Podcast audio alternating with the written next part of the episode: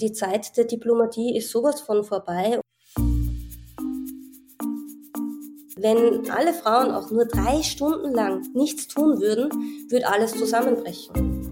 Feminismus bedeutet für mich ein Bewusstsein für die Herrschaftsverhältnisse und innerhalb dieser Herrschaftsverhältnisse das Erkennen der Diskreditierung der Frau. Frauen, junge Frauen, Mädchen brauchen starke Vorbilder, um dieses andere, sie zurückhaltende, sie abwertende zu überwinden. Wie männlich dominiert ist unser Geschmack? Ich würde mir wünschen, dass Männer verstehen, dass sie, damit die Welt eine gleichberechtigtere wird, ihren Beitrag leisten müssen. Hallo und herzlich willkommen bei Große Töchter. Es freut mich sehr, dass ihr eingeschaltet habt, wieder mit dabei seid, wieder zuhört. Und zuhören, das tut ihr wahrscheinlich gerade gratis und das ist auch gut so. Wenn ihr aber nach Ende dieser Folge der Meinung seid, dass ihr den Podcast gut findet, wenn euch gefallen hat, was ihr gehört habt, dann könnt ihr den Podcast supporten, indem ihr freiwillig für ihn zahlt. Das geht auf steadyhq.com slash große Töchter Podcast. Und zu Beginn jeder Folge bedanke ich mich immer bei meinen neuen Steady-SupporterInnen und das möchte ich natürlich auch dieses Mal machen. Danke Marianne, danke Helene, danke Laila, danke Marie-Christine und Anita. Dank euch kann ich den Podcast weitermachen und noch viele weitere großartige Frauen auf die Bühne vor den Vorhang holen und mit ihnen spannende feministische Themen besprechen. Wenn mich jemand fragen würde, welche wichtigen feministischen Schriftstellerinnen es in Österreich so gibt, dann würde ich drei nennen. Zum einen natürlich die Nobelpreisträgerin Elfriede Jelinek und dann Marlene Strerowitz und Gertrud Klemm. Und die ist heute zu Gast. Gertrud Klemm hat schon eine Reihe an wichtigen feministischen Texten geschrieben und dafür eine Reihe von wichtigen Preisen abgesahnt. Aber mit ihrem neuen Roman Einzeller, der diese Woche bei Kremer und Scheriau erscheint, legt sie den Finger auf so ziemlich alle Wunden, die es im Feminismus gerade so gibt und lässt Frauen verschiedener Generationen aus verschiedenen feministischen Strömungen die relevantesten feministischen Debatten ausdiskutieren.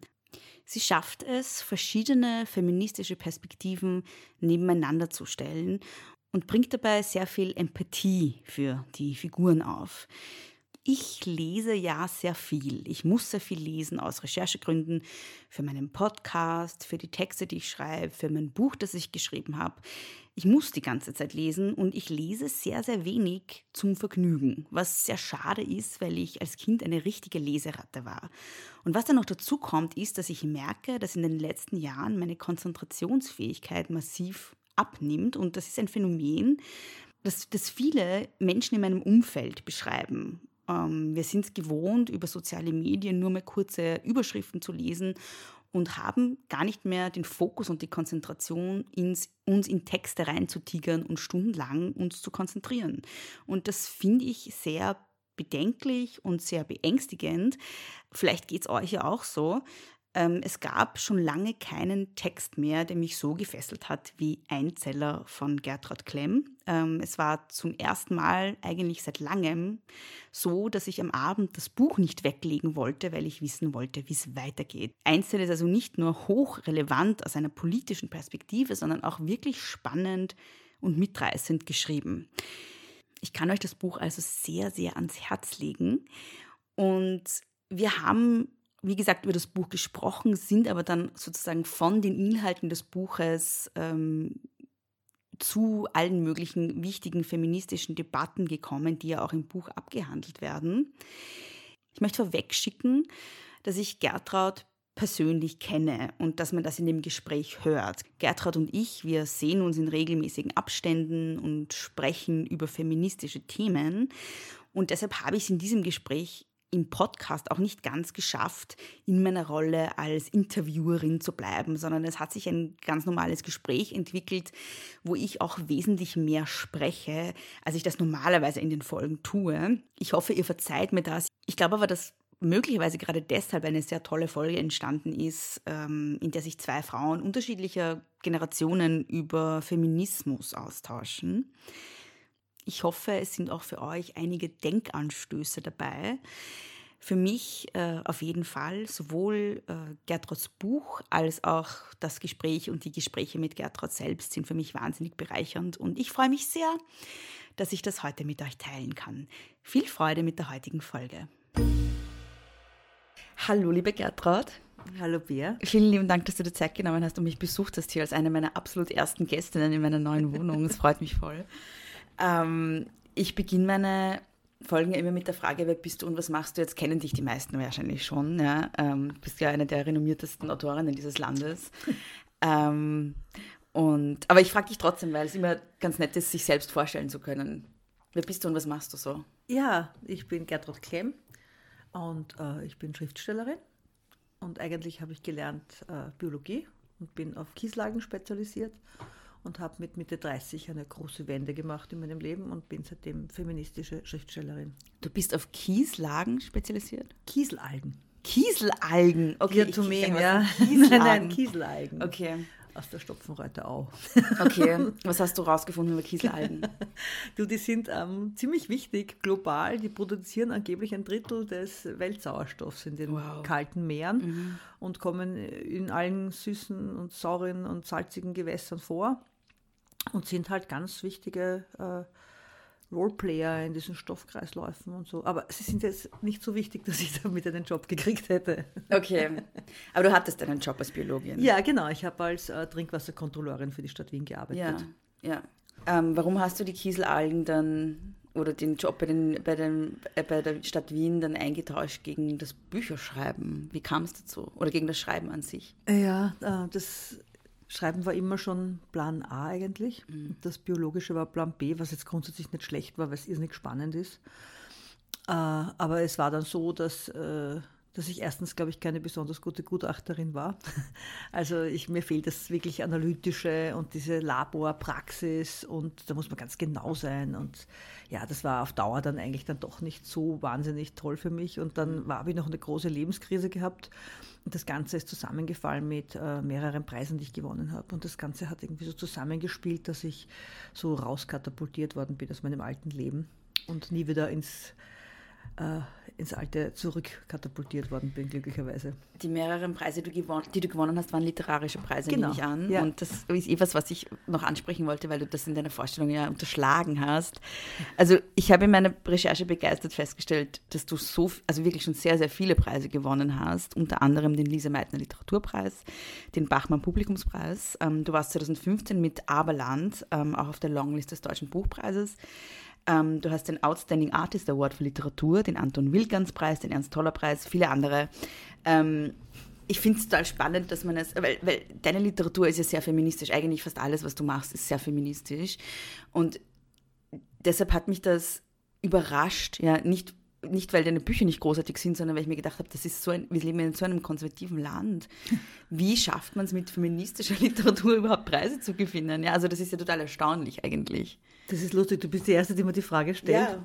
Und ich glaube, das also ist eine ich hab, blöde Frage. Nein, es ist eine wahnsinnig gescheite Frage, weil ich glaube, dass diese Frage ähm, ja auch was damit zu tun hat, dass sich etwas geändert hat. Nämlich die, mhm. also viele von den Preisen, äh, die ich gekriegt habe, für die bewirbst du dich anonym. Also für, die, für ganz Spannend. viele Preise habe ich bei Wettbewerben mitgemacht. Und mhm. da schickst du anonym einen Text ein und dann wird der anonym ausgewertet und dann zum Schluss erst wird der Name aufgedeckt. Mhm. Da habe ich sehr viel gewonnen auf diese Art und Weise, weil man vielleicht ähm, nicht gesehen hat, dass da eine, ah, eine alternde Feministin dahinter hockt. Ja. ja. ähm, aber äh, es war in Wirklichkeit schon so, dass diese Preise dann, also dass diese Texte dann ganz einfach wirklich ähm, objektiv gelesen werden. Das ist, glaube ich, das eine. Und das andere ist, äh, dass ich glaube, dass äh, die Jurys mittlerweile unter Anführungszeichen von Frauen und feministisch agierenden und solidarisch agierenden Frauen unterminiert sind. Mhm. Ähm, das will heißen, dass nicht nur äh, alte weiße Männer drin sitzen, die schon seit, ja, wie man so sagt, seit Jahrzehnten diese Jurys verstopfen, mhm. im deutschsprachigen Raum zumindest, ja, und das, ich weiß schon, wer dann dahinter ist und ich glaube schon, ähm, dass ich, ja, dass ich auf den Schultern von vielen Frauen stehe und dass mir viele den Rücken stärken, weil sie schon erkennen, dass ich das, also das, äh, das was ich schreibe, vielleicht auch ähm, eine gesellschaftliche Bedeutung hat. Das klingt jetzt ein bisschen großkotzig, aber das war einfach nicht leicht, mit diesen feministischen Texten in den Mainstream oder in die Ja. Literatur vorzudringen, Ja. weil du bist ja immer vorher ausgesondert worden Ja, in genau, dieses ja. Schmuddeleck. Ja. Und so war es am Anfang auch. Ich war auch im Schmuddeleck. Echt? Ich weiß, wie es dort ausschaut und riecht. Das ist total arg, weil sich Wie riecht es im Schmuddel? ja nach, nach, äh, nach klugen Frauen. Mm. Ja, also es ist wirklich so, dass irrsinnig gescheite, irrsinnig gute Literatur ganz einfach abgezweigt worden ist, bevor sie wirklich äh, in viel gelesene Zo- Zonen kommt. Ja. Und Ja. das ist total ungeheuerlich, weil, weil schlechte Literatur, die nicht viel gelesen wird, es dann doch schafft in diese großen Verlage. Also da, ist schon, da wird schon sehr viel Politik gemacht in der Vorauswahl, was jetzt dann eigentlich Buch wird und was nicht Buch wird. Also du hast schon den Eindruck, es geht auch ähm, im Verlagswesen oder im, im ja, Verlagswesen ist wahrscheinlich das richtige Wort, im, im, im Buchbusiness äh, in die richtige Richtung. Definitiv, weil ich denke, der Literaturbetrieb ist schon von allen Kunstbetrieben der, also nicht der, der am allermeisten durchwirkt ist, aber im Vergleich zu anderem, also zu, zur Schauspielerei, meiner Meinung nach, oder zur Musik oder so, ist die Literatur doch so, dass, äh, ja, dass die Leute, die das konsumieren, sind ja vorwiegend Frauen. Ja. Und die werden auch immer politischer und schon langsam wirkt sich das auch so aus, dass die, dass Frauen einfach auch in diese ganzen Entscheidungen mit einbezogen werden, weil, glaube ich, der Markt schon auch kapiert, dass er sich da eine große Expertise entgehen lässt, wenn er sie nicht, wenn er die Frauen nicht reinlässt. Was natürlich in manchen Verlagen noch immer so ist. Aber das wird schon, dass die Frauen lesen schon selektiver. Die sind nicht mehr so patriarchatstreu wie früher. Ja. Es gibt ein bisschen Hoffnung. Es gibt immer wieder dazwischen. Okay. In den dunklen Tälern gibt es immer so kleine Fünkchen, denen wir hinterherlaufen. Weil du schon gesagt hast, Verlag. Ähm, für die, die jetzt zuhören und äh, keine Podcasts machen und keine, keine Medien haben oder keine, keine Schriftstellerinnen sind, wenn man ähm, Schriftstellerinnen interviewt, dann bekommt man ja meistens ein Rezensionsexemplar von einem Verlag zugeschickt. Also man kriegt ein Exemplar des Buches gratis zugeschickt, vorab. Und dann gibt es immer so ein Zettelchen dazu, wo dann so ein paar Infos zum Buch stehen. Ja. Ja. Also so zur Autorin und dann so, worum geht es im Buch und so. Und ähm, wie viel kostet das Buch und wo kann man es kaufen und so. Solche Sachen. Ähm, und das ist bei dir auch mitgeschickt worden von einem Verlag, Cremia und Scheria. Und dieser, dieses Zettelchen ist bei dir betitelt mit diesem Slogan oder mit dieser Frage, wem gehört der Feminismus? Und ähm, bevor ich jetzt irgendwas dazu sage, wollte ich die Frage an dich weitergeben, weil ich das so, weil ich die Frage für, weil, mich, weil ich da total hängen geblieben bin bei dieser Frage, wem gehört der Feminismus? Deshalb habe ich mir gedacht, ich frage das jetzt gleich mal die Gertrud, wenn sie, wenn sie kommt. Nächste gescheite Frage. ja. Ähm, das ist eigentlich die Frage, die sich das Buch stellt, Ja. meiner Meinung nach. Der, es ist die Frage, die ich auch äh, der Gesellschaft stelle oder dem Feminismen stelle, ob sie sich noch selbst gehören, ob sie noch ein Feminismus sind, ob sie nicht in viele Feminismen zerbrochen sind, die einander auslöschen. Ähm, für mich ist es eigentlich eine, eine rhetorische Frage natürlich ähm, und ein bisschen auch eine eine Frage, die aufrütteln soll. Ja? Also es natürlich gehört der Feminismus nur sich selbst, wenn man den Feminismus, der lustigerweise männlich ist, ja, ähm, die Demokratie, die weiblich ist, ich finde das alles so lustig, wie die deutsche Sprache funktioniert.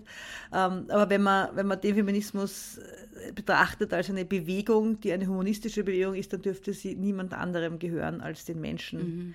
Und so ist es aber schon lange nicht mehr. Also es gibt verschiedene Feminismen und die haben sich verschiedene Gruppen angeeignet und die werden natürlich auch missbraucht und ähm, dienen schon lange nicht mehr der Sache, sondern sind meiner Meinung nach zu Trends, ähm, zu äh, Identitäten, äh, zu, äh, wie soll ich sagen, zu Selbstreflexion und so weiter ähm, missbraucht worden. Und das ist halt so wie jeder Trend, den es gibt und wie jede Identif Identifikation, ist auch der Feminismus äh, etwas, das seiner Sache eigentlich, für die er ursprünglich gemacht ist, nicht mehr dient, finde ich, in der Form.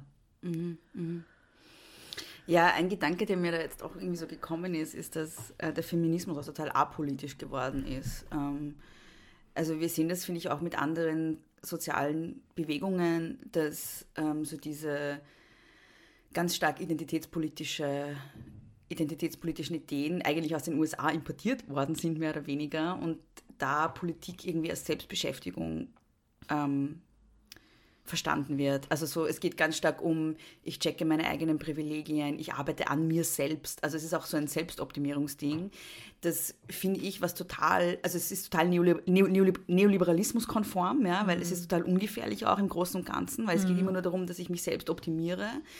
Ähm, aber es ist total apolitisch, weil es überhaupt nicht mehr zu einem kollektiven zu politisch, also zu tatsächlich materiellen Veränderungen führt oder zu, zu tatsächlich politischen Veränderungen. Hast du, also das ist so mein Eindruck im Moment.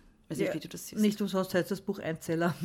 Genau, da ja, also das, darum, genau. es geht mir, das sehe ich ganz genauso wie du und du sprichst es auch, ich glaube, du formulierst es auch ganz ähnlich wie ich, muss das eigentlich gar nicht mehr großartig erläutern. Also das geht, es geht nicht um ein Wir, es geht um ein Ich, mhm. es geht um eine Selbstoptimierung, es geht meiner Meinung nach ganz viel um eigene Identitätsstiftung. Mhm.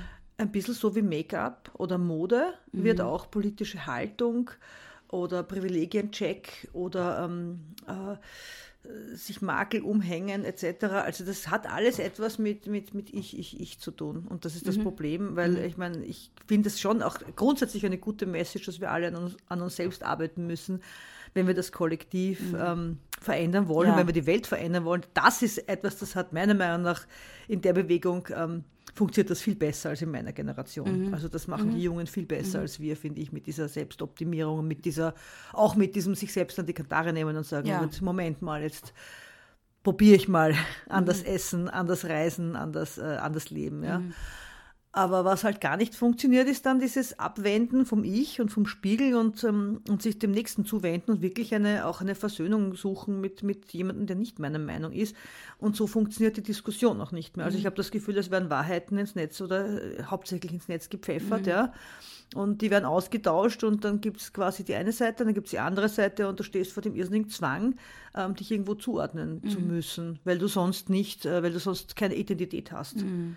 Und das finde ich, das sind halt diese beiden Pole.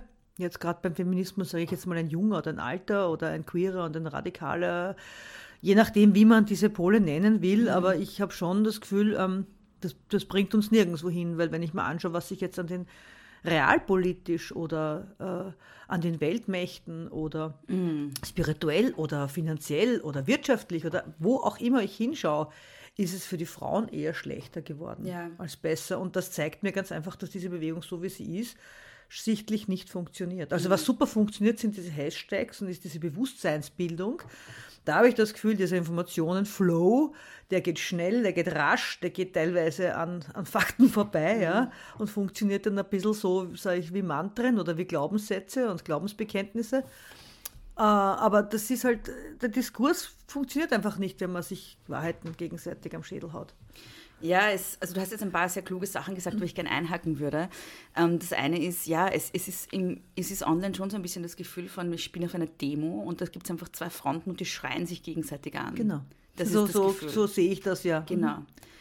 Und Wenn ich das dazu sagen darf, mhm. was ich auch, was ich bis jetzt noch nie gesagt habe, Sie schreien sich an, es gibt aber nur eine Stunde Demozeit und es gibt nur einen Platz und dann ist es wieder vorbei. Ja. Also die Ressourcen für diese Art von Diskurs die sind dann irgendwann wieder weg, weil nicht jeden Mensch hat den ganzen Tag Zeit, sich dieses Geschrei differenziert anzuhören. Und die meisten Leute gehen dann noch und denken sich, die gehen schleichen sich, ja. Also ja. diese Art, noch dazu, was ich immer, weil alle sagen, na gut, warum, was ist so schlimm dran, warum kann ich meine Meinung nicht sagen, warum können wir nicht alle etwas sagen, weil die Ressourcen begrenzt sind, mhm. weil es nur vier Seiten für Tag gibt, weil es nur einen Frauentag gibt, weil es nur eine Stunde äh, Radiozeit gibt für sowas. Ne? Und weil man sich vielleicht überlegen sollte, woran man sich abarbeitet. Genau, auch ähm, das und weil es nur eine begrenzte Lebensdauer und Energie gibt. Nicht nur für die Einzelnen, sondern auch im Großen, weil mhm. es ist doch schon ziemlich bedrückend.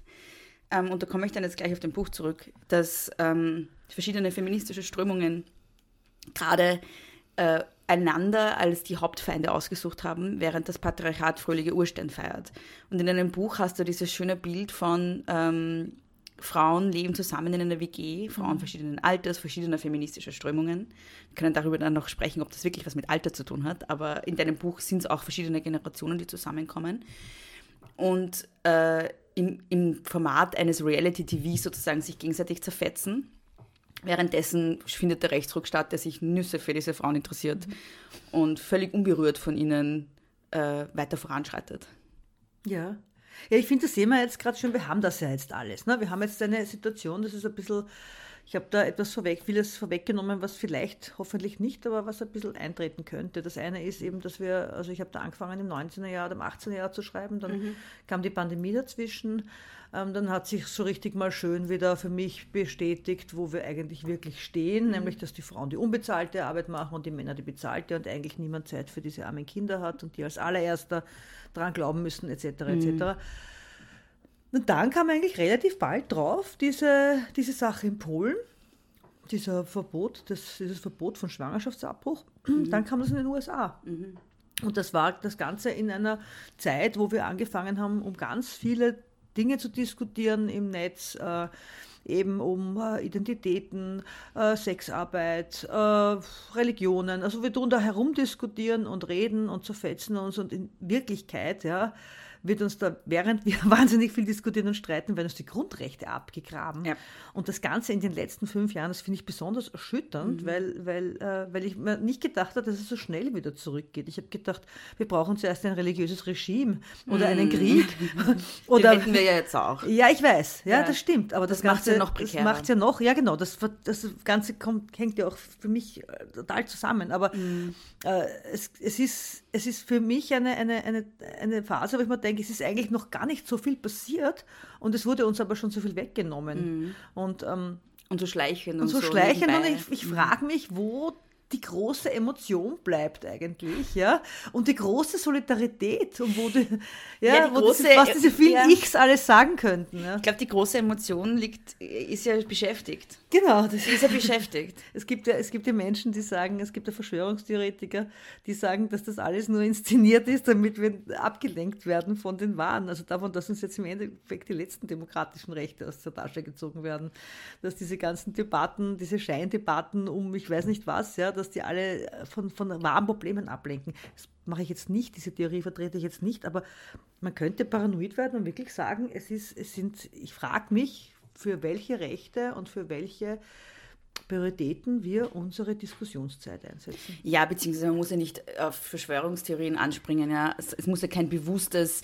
wir beschäftigen die Leute jetzt miteinander, damit sie sich nicht mit uns beschäftigen sein, mhm. sondern es kann ja auch einfach zwei parallele Entwicklungen sein, die jetzt nicht notwendigerweise bewusst gesteuert sind, sondern mhm. einfach parallel laufen mhm. und einander bedingen auch. Also es kann ja, ja sein, dass quasi zufällig wir sozusagen diese sozialen Medien jetzt haben mhm. äh, und diese Selbstbeschäftigung und diese Beschäftigung miteinander und dieses Abarbeiten aneinander und parallel passieren halt bestimmte politische Entwicklungen und die können halt dann sehr ungestört passieren das muss ja nicht eine Intention sein, weißt du, sondern es kann ja auch sein, dass es einfach parallel passiert und sich einander verstärkt. Das ist aber schon komisch, dass diese ganzen großen Firmen ein paar Freaks gehören, ein paar Oligarchen und ein paar reichen Männern gehören, ja, die total auszucken und die Welt beherrschen wollen und ja. auf Raketen rumfliegen. Und also das ist für mich, sind für mich jetzt keine großen Zufälle, dass diese großen okay. Tech-Konzerne äh, ja, eh wurscht. Das, ist, das klingt jetzt völlig blöd, aber ich glaube schon, dass das eine Handvoll Menschen sind, die unsere Kommunikation kontrollieren.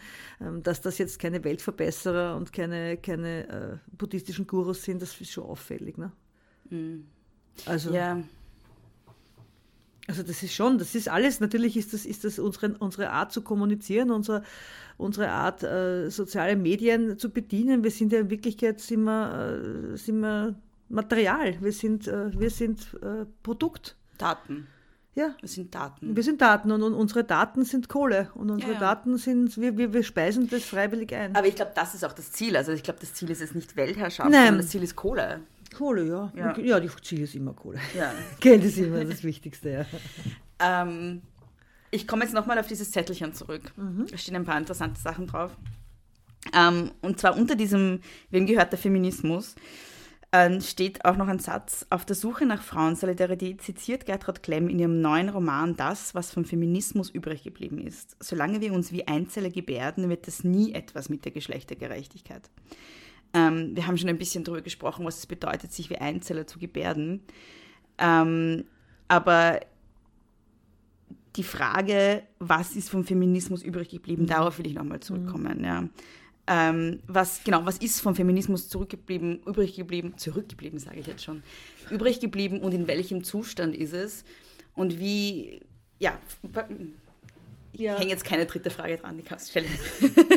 Also äh, für mich ist in, den, in der zweiten Welle, in der ersten und zweiten Welle des Feminismus äh, wahnsinnig viel weitergegangen. Also im Vergleich mhm. zu vorher ist das, ist das, sind das Wellen so groß werden sie nie wieder werden. Also diese, diese, äh, äh, diese unglaublichen, diesen unglaublich, wie sagen, wir einen unglaublich dicken Speck gekriegt. Ja? Also wir haben jetzt theoretisch am Papier haben wir dasselbe Wahlrecht, äh, wir sind dasselbe gleichwertige Menschen und steht eigentlich alles in derselben Form zu wie den Männern etc. etc. Also wir haben eigentlich rechtlich eine fantastische Situation geschaffen in den, also in den 70er, 80er und 90ern bis zu den 80er, 90ern letzten Jahrhunderts. Ähm, hm? Und dann? Und dann, genau. und dann, glaube ich, äh, haben wir es uns zu bequem gemacht. Also, das, äh, also diese rechtlichen Grundlagen sind da. Äh, das Problem ist, das Private ähm, hat, konnte der Staat nicht, nicht beeinflussen. Das konnte dann nur die Moral oder die Familie etc oder die Mütter und Väter, ähm, keine Ahnung. Dann auch die Sache mit der Spiritualität halte ich für stark unterschätzt, dass sich hier gar nichts getan hat, dass wir immer noch dieselben Götter haben, immer okay. noch dieselben Kirchen und eigentlich überhaupt keine spirituelle oder vergeistigte Alternative zu dem, was wir immer schon gehabt haben. Das heißt, wir bräuchten Göttinnen. Ja, fix. Wir, ja, glaube ich schon. Und okay. andere Rituale. Ja, ja, ich glaube, dass das ohne das nicht geht. Mhm. Ganz sicher nicht, weil, weil das Patriarchat sich die ganze Zeit selber feiert. Also mhm. das kriegen wir gar nicht mit. Mhm. Ja, sicher, ja, so und wir feiern das mit, ist, ja, ja, egal ob das, ja, ob das religiöse Feste sind oder ob das äh, Feuerwehrfeste sind oder ob das äh, äh, weil ich habe ich hab dann diese, diese Dach, Dachgleiche heißt das, wenn, wenn, wenn, also e, egal, das Patriarchat feiert sich die ganze mhm. Zeit selber. Es wird immer alles gefeiert, was die Männer gut machen. Mhm. Ja, das ist oder egal, vor 2000 sie, Jahren gut gemacht. Ja, ob sie jetzt einen Hirsch schießen oder ein Haus gebaut haben, oder es wird immer gefeiert. Und es ist ja auch gut, man soll ja Erledigungen mhm. und man soll ja etwas, was man geleistet hat, feiern. Aber die Frauen machen das gar nicht. Mhm. Ja, die feiern nicht, wenn sie ein Kind geboren haben. Das feiert dann die Kirche, dass Jesus wieder einen mehr hat. Ja, und sie feiern nicht, sie feiern nicht, wenn sie das Haus geputzt haben. Und mhm. sie feiern nicht, wenn sie was erreicht haben. Das ist alles selbstverständlich. Sie machen das mhm. alles aus Liebe das halte ich für ein ganz ein großes Problem, dass, dass das Leben, also dass das, was die Frauen leisten, von niemandem gefeiert wird, mhm. am, ganz, am allerwenigsten von ihnen selbst. Ähm, das ist uns, also das ist das Spirituelle oder dieses, weiß nicht, wie ich sage, dieses Rituelle, was uns fehlt. Aber natürlich fehlt uns auch, dass, in, dass der Feminismus ähm, in der Familie oder in der Kleinfamilie oder in dieser alltäglichen Care-Arbeit Einzug äh, gehalten hat. Mhm. Das hat er nämlich noch nicht, weil mhm. da hat sich wahnsinnig viel nicht verändert. Also dass, wenn man jetzt so rumfragt, machen die Frauen immer noch die ganze unbezahlte Arbeit, obwohl sie gleich viel bezahlte Arbeit machen und es ist halt, das Geld ist halt mehr wert als die Liebe, ja, nach wie vor. Mhm. Und das ist das, was uns hinten nachhängt. Und das wird von Generation an Generation weitergegeben und den Rest regelt der Markt. Mhm. Also was übrig geblieben ist, meiner, ist meiner Meinung nach dieses, äh, dieser juristische Unterbau Mhm. Der ist übrig geblieben. Der ist noch da. Man sieht, finde ich, in Polen und in den USA, wie ganz schnell der bald nicht mehr da ist. Ja. ja. Also da braucht es nicht mal demokratische Mehrheiten. Da reichen ein paar gut installierte Patriarchen, an mhm. guten, an guten äh, strategischen Punkten installierte Frauenfeinde mhm. äh, oder religiöse. Das, und das geht ja relativ schnell. Das hätten wir in Österreich, hätten wir das ja auch fast gehabt, wenn wir weiter kurz gehabt hätten. Der hat sich ja auch nur mit Opus Dei-Leuten umgeben. Also, dass da die Intention keine feministische war, das war für, für jeden sichtbar. Der, also, mhm.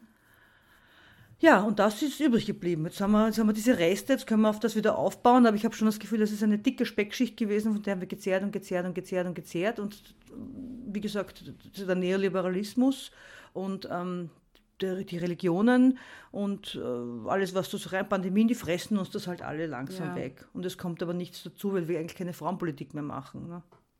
Ja, und ich finde ja die Situation eigentlich noch gefährlicher, als du sie darstellst, weil wir haben natürlich einerseits diesen Backlash von rechts, wir haben aber auch einen Backlash von links, meiner Meinung nach. Also es gibt ganz viel Politik, die als progressiv und sogar feministisch verkauft wird und aber total rückschrittlich ist. Also ich habe vor, vor, also die vorletzte Folge in meinem Podcast war ähm, die Andrea Czak zu Gast von den feministischen Alleinerzieherinnen die über die geplanten Änderungen im Obsorgerecht mhm. gesprochen mhm. hat. Und das wird ja auch als eine feministische Errungenschaft verkauft.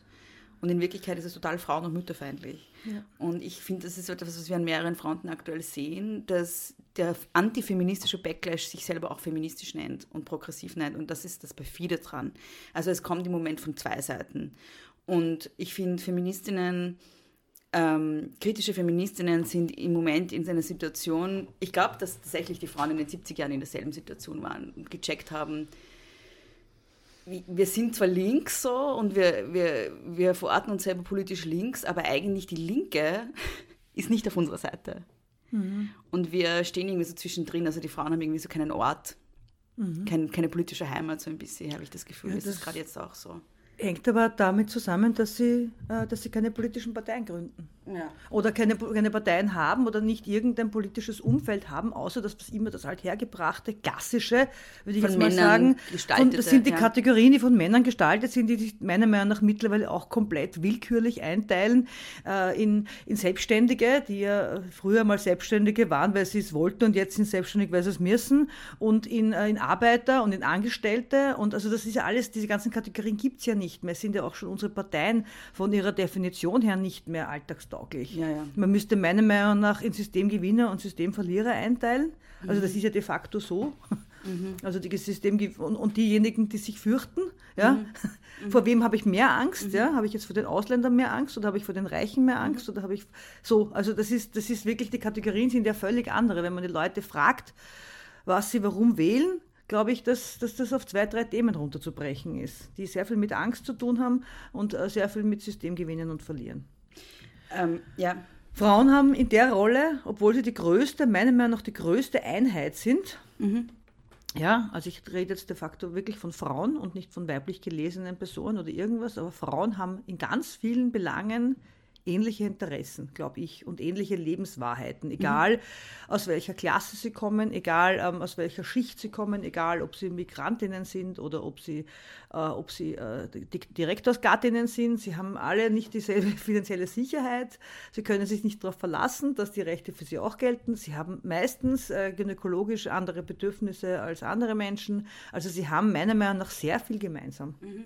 Und das hat noch nie irgendjemand begriffen, das Potenzial. Ich glaube schon, dass Frauen ein bisschen anders ticken als Männer. Und ich glaube schon, dass das ausreichen würde, also das, was sie ein, ausreichen würde und mehr gemein hat, als so manche politische Partei für ihr Klientel vorgesehen hat. Mhm. Also das haben wir auch verabsäumt. Wir haben verabsäumt, um unsere Parteien zu machen. Wir haben keine eigene Kirche gemacht. Ja, wir haben das alles schön brav so gemacht, wie es vorher, wie es uns eigentlich schon am Tablett serviert mhm. worden ist. Also da hätte es meiner Meinung nach noch einen größeren Revolutionswillen gebraucht den ja einige schon versucht haben, aber halt nie die Mehrheiten haben. Ne? Mm. Also, das heißt, ich, ich höre auch so ein bisschen raus, dass ähm, es äh, einfach keine Solidarisierung auch gibt unter genau. Frauen. Und sie verstehen sich nicht als Kollektiv. Das genau, ist das immer bei dem Einzeller. Subjekt Frau mhm. auch irgendwie nicht mehr. Genau. Äh, oder noch nie nicht vielleicht richtig. eins war. So. Nein, und wenn dann, also und so verstehe ich jetzt auch ein bisschen diesen intersektionalen Feminismus, es ist ein Opferbecken. Okay. Also so verstehe ich die Frauenbewegung und das ist auch das, was meiner Meinung nach nicht funktionieren wird. Also das wird, so werden wir kein Kollektiv. Mhm. Wenn wir uns nur über das zusammenfinden, wie uns das Patriarchat schlecht behandelt. Mhm. Und das ist das, was meiner Meinung nach momentan passiert. Ja. Mhm.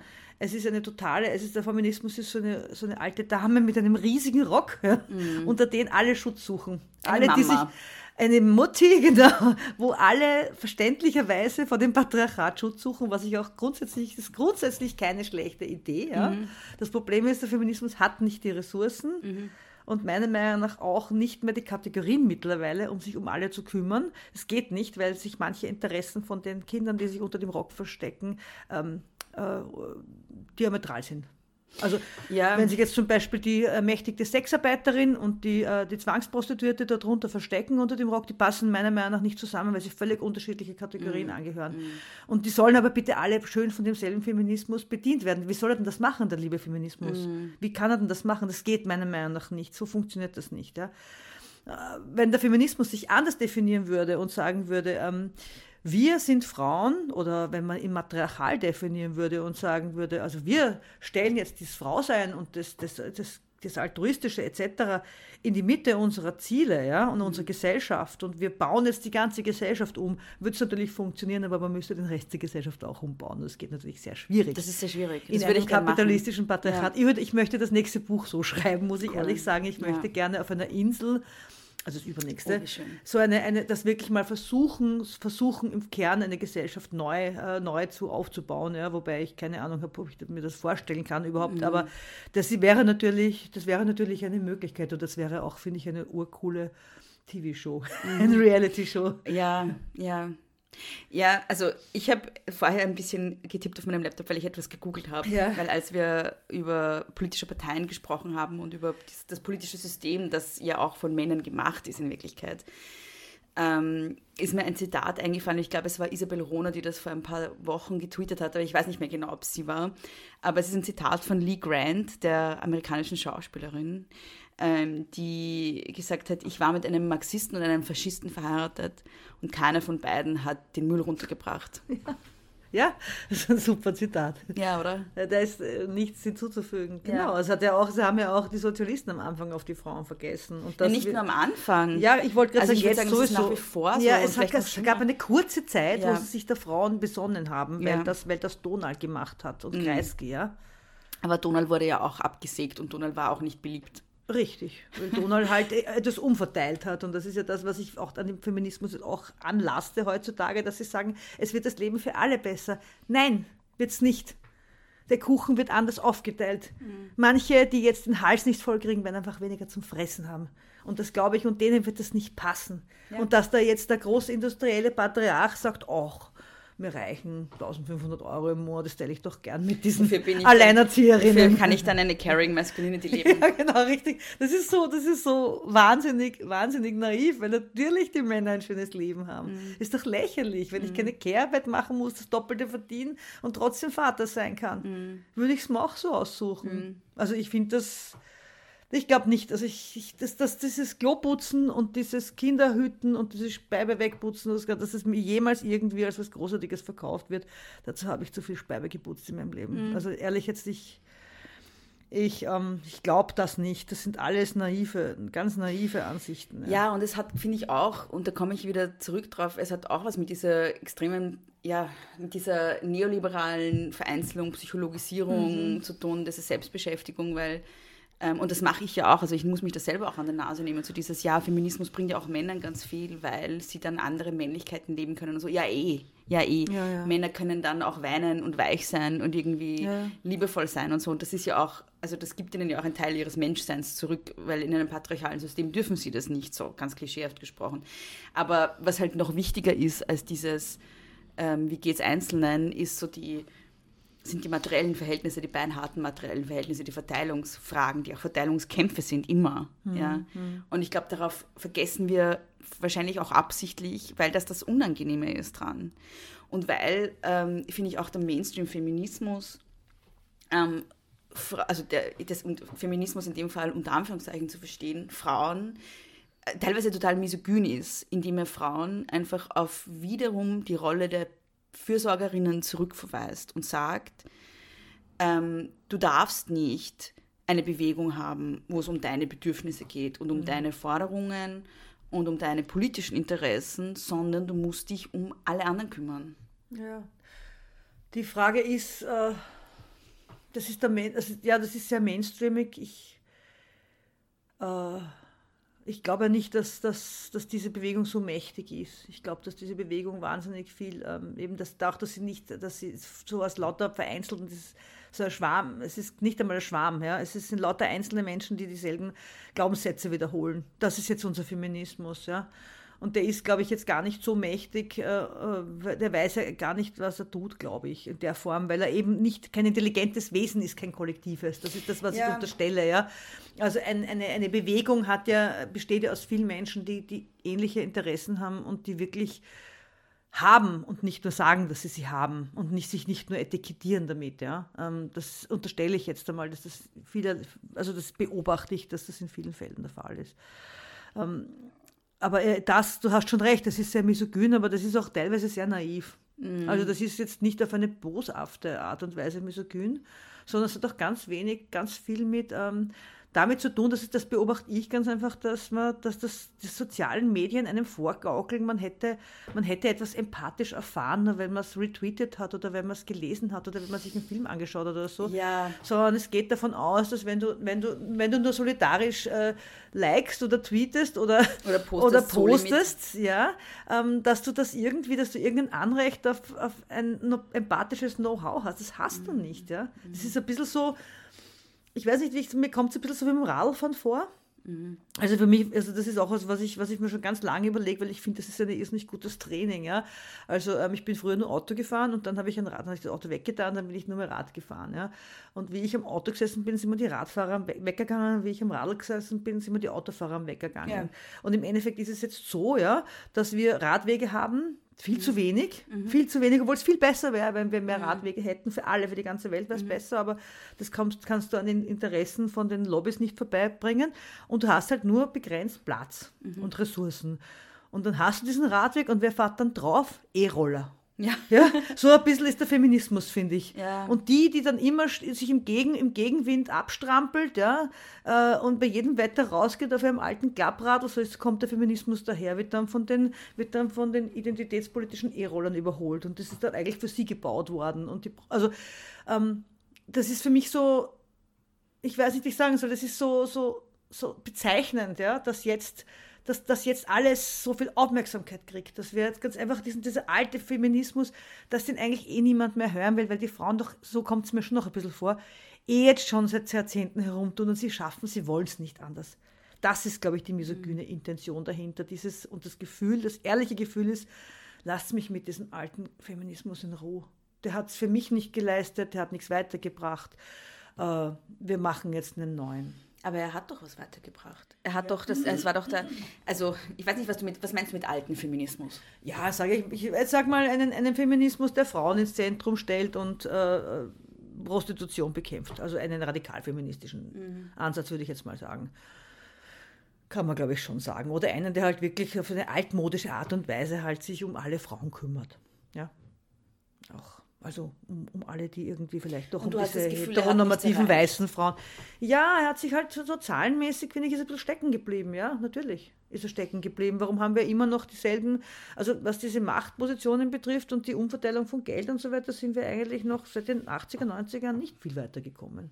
Aber war es nicht gerade in den 70ern, 80ern, wo die großen Reformen auch in, auf Ja. gesetzlicher Ebene stattgefunden haben? Genau. Die letzten, die wir hatten. Ja, ja, genau. Also Aber was hat sich seitdem, also das müsste ja irgendwann einmal ankommen, ne, finde ich. Das müsste irgendwann mal in der Realität sich abbilden in, in Form von Vermögensverteilung oder von Machtpositionen in Vorständen, im Nationalrat. Also, dass man so ein bisschen sieht, äh, was, was ist da wirklich passiert, wer entscheidet denn jetzt und wer hat denn jetzt die Kohle. Und da hat sich meiner Meinung nach nur sehr wenig geändert. Ja. Und das ist halt, das ist halt äh, dem, dem, der- der Umsetzung auch geschuldet, dass das nicht passiert ist. Ja. Und das, was uns noch, also was noch dazugekommen ist, ja, ist, dass uns die Regierung Schüssel den Frauen den Durchrechnungszeitraum gegeben hat bei der Pension. Und diese Altersarmut ist noch dazugekommen. magst du Das kurz sind- erklären, was, du, was das damit gemeint ja, ist? also die Leute früher, früher war das, war, die, war genau, war die, war die, die, die Alterspension ist am Letztgehalt bemessen worden. Mhm. Und jetzt wird der gesamte, wird die gesamte Erwerbstätigkeit zusammengerechnet, was bei Frauen natürlich, die manchmal, manche viele Jahre nicht erwerbstätig sein können oder konnten, weil auch die Kinderbetreuung früher jetzt auch nicht so super war, ja, ähm, wird das einfach anders durchgerechnet. Und seitdem stehen Frauen eigentlich teilweise im Alter überraschend ja, vor der Realität, dass sie eine, dass eine Mindestpension reicht, obwohl sie ihr ganzes Leben gehakelt haben und auf die Kinder großgezogen haben und ihnen das nicht mehr angerechnet wird. Ja. Und das, das ist irrsinnig unfair. Ist natürlich irrsinnig preisgünstig für die Regierungen ja, aber, und für den Staat. Aber das ist auch noch dazu gekommen. Das hatten wir vor, vor der Zeit nicht. Aber jetzt so als, ich spiele jetzt ein bisschen so Advocatus Diaboli, ähm, weil, also ich bin ja sozusagen, ich bin 35 Jahre alt, ich bin ja quasi so Teil dieser neuen, neu, also es gibt schon noch eine Generation danach jetzt, aber ich bin so dritte Generation eigentlich, Netzfeminismus, irgendwie damit aufgewachsen. Also da ist ja quasi ein Generationenwechsel, hat da stattgefunden in der Zwischenzeit und man könnte ja auch sagen, diese Generation vor uns hat diese ganzen ähm, äh, rechtlichen Änderungen gebracht. Und es wäre eigentlich die Aufgabe der Generation der Feministinnen danach gewesen, oder der Gesellschaft danach, diese umzusetzen. Also die Frage ist, welchen Feminismus muss man das anlasten, dass die Mhm. Umsetzung nicht stattgefunden Ich hat? glaube, meiner Generation. Tatsächlich. Ja, ja, ich glaube schon. Okay. Ja, ja. Weil wir haben die. Äh, Schau, du bist, du bist, gehst sehr hart ins Gericht mit deiner Generation und ich mit doch, meiner. doch, doch. Nein, nein, weil, weil meine Generation so wahnsinnig unpolitisch war. Wobei ich sagen muss, meine Generation war, glaube ich, die erste, die rechtlich so unterfüttert war, dass sie eigentlich alles hätte können und dass sie geglaubt hat, sie darf jetzt alles so machen wie immer. Und privat hat sie aber alles so gemacht, wie es Mutti gemacht hat. Ja? Also wir haben quasi äh, die Berufstätigkeit und die Ausbildung eigentlich äh, kann man sicher messen an dem, was jetzt ist und was jetzt möglich ist.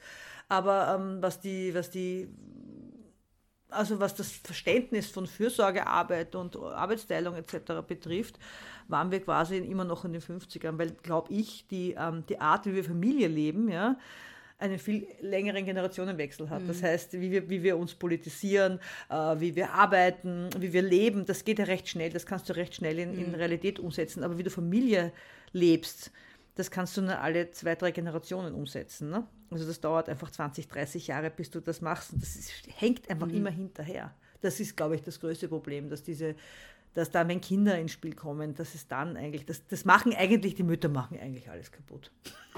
Oh, Natürlich sind die Mütter schuld, nein, nein, unter ich werfe gerade einen. Blick in mein Bücherregal zu Sigmund Freud. Nein, aber die, also die, die, die, die Familien, die Kleinfamilie meiner Meinung nach, hat, hat, vieles, hat vieles verhindert, was politisch so wahnsinnig ambitioniert war. Also das ist, glaube ich, das und das. Und haben wir dann haben wir dann quasi der nächsten Generation vorgelebt und die nächste Generation hat halt gesehen, was theoretisch alles möglich wäre, was aber faktisch eigentlich dann passiert, wenn man alles haben will und alles möchte. Und das hat, glaube ich, jetzt schon was damit zu tun, dass sehr viele Frauen aus der Generation so wenig Kinder haben wollen. Weil sie gesehen haben, dass das alles nicht möglich ist, weil einfach niemand. Das ist nicht der Postler, sorry. Sicher ist der Postler. So, okay, Entschuldigung, du wolltest jetzt irgendwas, wo waren wir Ja, ich wollte sagen, dass die, dass man halt schon, also dass diese Generation ihren Kindern vorgelebt hat, dass das Private äh, noch nicht erledigt ist und dass, also wie schwierig das ist, das zu vereinen und dass man da eigentlich nur scheitern kann, wenn man alles will. Und dass die quasi die, die, äh, dass man den Männern oder den Vätern eigentlich offensichtlich ähm, nicht so viel umhängen kann, wie man müsste. Und dass das auch zu Unfrieden und Zwist und äh, Krieg zwischen den Paaren und zwischen den äh, Müttern und Vätern führt. Und was das bedeutet. Ich glaube, das ist wirklich dramatisch, dass die Care-Arbeit nicht, nicht mitverteilt wurde. Das ist, das ist, glaube ich, das, was, was die Generationen nach uns gesehen haben und das ist ihnen überhaupt nicht zu verübeln, dass sie einen anderen Feminismus wollen. Ich verstehe das ja ein bisschen, dass man sich abwendet und sagt, äh, ich brauche das nicht überhaupt, ja, wenn ich es nicht gelernt habe, was es mir gebracht hat. Und das ist ja das Nächste, was ist, wir haben ja null feministische Erziehung. Wir lernen alle das Glaubensbekenntnis auswendig in der Schule um zwei Stunden Religion und wir lernen die Bundesländer und wir lernen alles Mögliche. Wir lernen die. Flüsse einzeichnen, wir lernen die Kurve unter dem, also die Fläche unter der Kurve ausrechnen etc. etc. Aber wir Vergessen lernen dann alles wieder. ja, es ist wurscht, das brauchen wir eh nicht, genau. Äh, Aber dass wir lernen, dass wir uns eigentlich kümmern müssten um, um uns selber und, und dass wir eigentlich äh, bewahren müssten, was unsere Mütter und Großmütter und Urgroßmütter für uns erreicht haben. Ähm, das lernen wir nicht. Das finde ich schon ein bisschen, das finde ich schon ein bisschen arg. Und wir lernen auch unsere Mütter zu verachten. Das finde ich auch so schier. Das ist das, was ich sagen wollte Ja. vorhin. Also es gibt ein paar Sachen, die ich sagen wollte. Das erste war, ich finde es spannend, dass wir so eine unterschiedliche Wahrnehmung haben dieser Generationen. Weil ich habe ja, ich bin so frustriert mit meiner Generation an Feministinnen, weil ich finde, dass wir nichts weiterbringen. Auch nicht, okay. Ich habe das Gefühl, dass sozusagen die 70er Jahre Feministinnen die letzten waren, die irgendwas weitergebracht haben und wir sind alle komplett vereinzelt. Einzeller, ja, wie du schreibst, ja, Einzeller. Und ähm, wir sind so weg vom das Private ist politisch hin zu irgendwie das, das Politische ist privat und wir beschäftigen uns nur mal mit uns selber ja, und kriegen uns gegeneinander und es bringt überhaupt nichts. Ja. Eh das, was du beschreibst.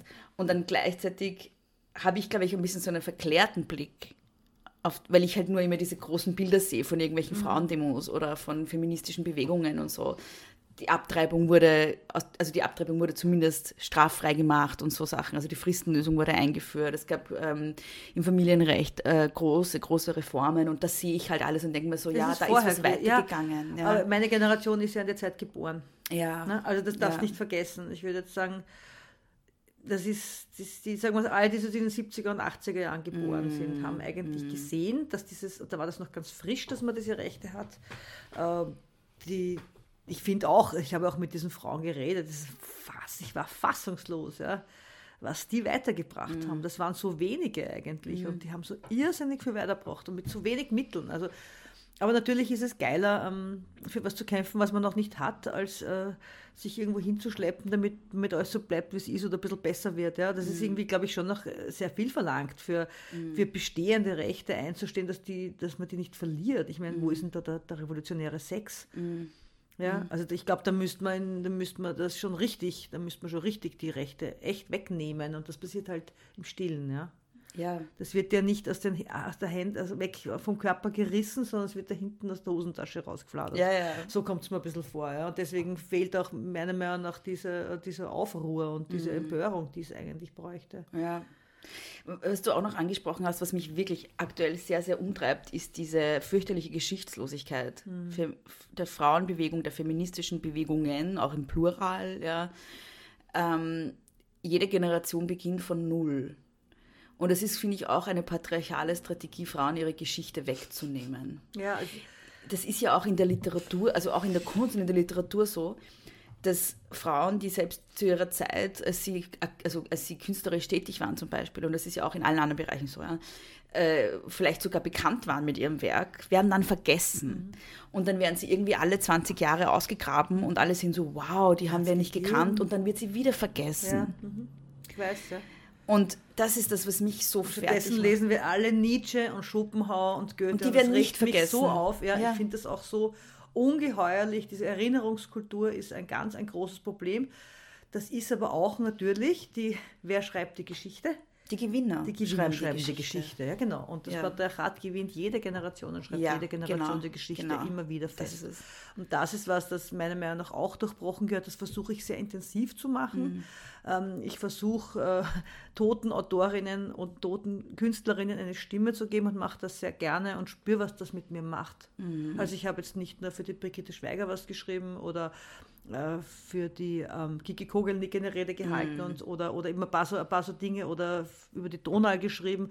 Und allein sich mit, dem, mit den Leistungen oder mit diesen Pionierinnen zu befassen, das gibt dir etwas, eine Größe und eine ja. Macht. Und da kann ich verstehen, was es mit diesen kleinen Buben macht, wenn sie die ganze Zeit, egal wo sie sind, ob sie, ob sie über, über Literatur, über Kunst oder über Politik oder irgendetwas aufgeklärt oder, oder informiert werden, wie super das Patriarchat dir die ganze Zeit reinreibt. Du bist super, du bist super, ja, du bist super. Du hast eine Geschichte. Du hast eine Geschichte, du bist verwurzelt, genau. Du hast was geleistet. Ja. Du kannst dich, egal was für ein Loser bist, du kannst dich immer darauf zurücklehnen und sagen, schau, wenigstens meine Vorväter haben es zu irgendwas gebracht. So kommt mir das vor. Und das können die Frauen nicht. Und das hat natürlich auch was zu tun mit, der, mit, der, mit unserer Vereinzelung und damit, dass die, das, was ich ganz schier finde, ist, dass mehr oder weniger diese Mutter-Tochter-Linie, das ist ja Patriarchat, ist ja, die, mhm. ist ja die, äh, die, die, das, das Väterrecht, ne? Mhm. dass quasi dadurch diese Mutter-Tochter-Linie durchbrochen wird genau.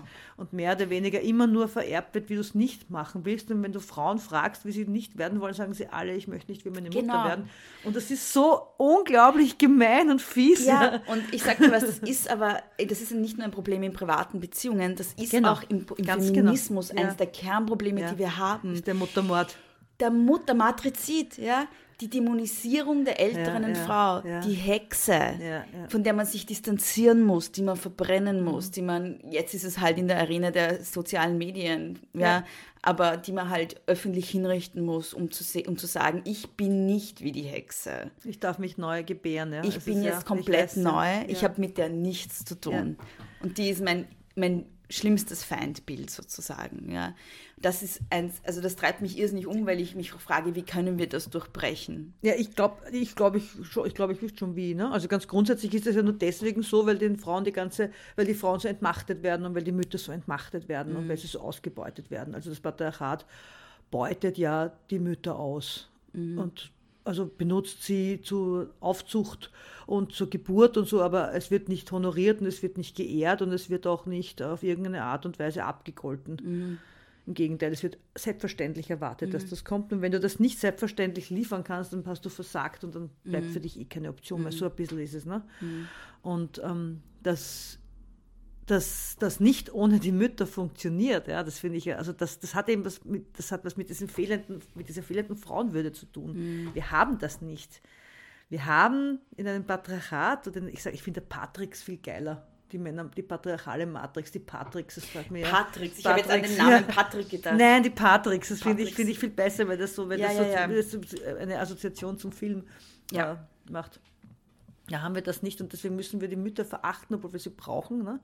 Und das fällt mir so ein bisschen auf, also sowohl als Tochter als auch als Mutter, ähm, äh, wie wahnsinnig äh, das, dass eben, dass es auch keinen, keinen Dank gibt und oder es, Danken ist es so auf die Art, dass du sollst das nicht, du sollst von deinen Kindern keinen Dank erwarten, ja. Mhm. Aber in einem kapitalistischen System, ja, ähm, wo alle für alles bezahlt kriegen und die Mütter nicht mal einen Dank kriegen, ja. Also das ist was, was kriegen, was kriegen die Mütter denn dann eigentlich? Außer diese ständige Ermahnung, dass das eigentlich alles freiwillig sein sollte, ja. Und das Orge ist und ja, dann dass die Erinnerung daran, dass ich es falsch gemacht habe. Ja, sowieso. Und dass du immer an allem schuld bist. Das, ich wollte gerade sagen, du kriegst die Kritik statt des Dankes. Ja. du hast ähm, vorhin selber gesagt, die Mütter sind schuld. Ja, ja, ich weiß, es ist unter Anführungszeichen. Ja, ich weiß. Weil das lustigerweise, also die dann, wo, wo sie natürlich sagen, die Mütter sollen ihre Söhne erziehen, denken wir, Alter, die Väter sollen fucking ja, nochmal ja. ihre Söhne erziehen. Ja. Ähm, und das, was ich halt noch ganz arg finde, noch kurz sagen will, ist, dass zum Beispiel diese ganze Berufstätigkeit von Müttern ohne deren Mütter nicht funktionieren würde. Mhm. Wenn du die Omas wegbeamst, ja. bricht dieser Arbeitsmarkt von einem Tag auf den anderen zusammen. Diese unbezahlte Arbeit, die dann noch in die nächste Generation auch noch erwartet wird, mhm. ja, weil sonst dieser scheiß Arbeitsmarkt nicht funktioniert. Mhm. Ja. Das ist so krank. Ohne mhm. diese Mutterliebe funktioniert diese ganze Welt nicht.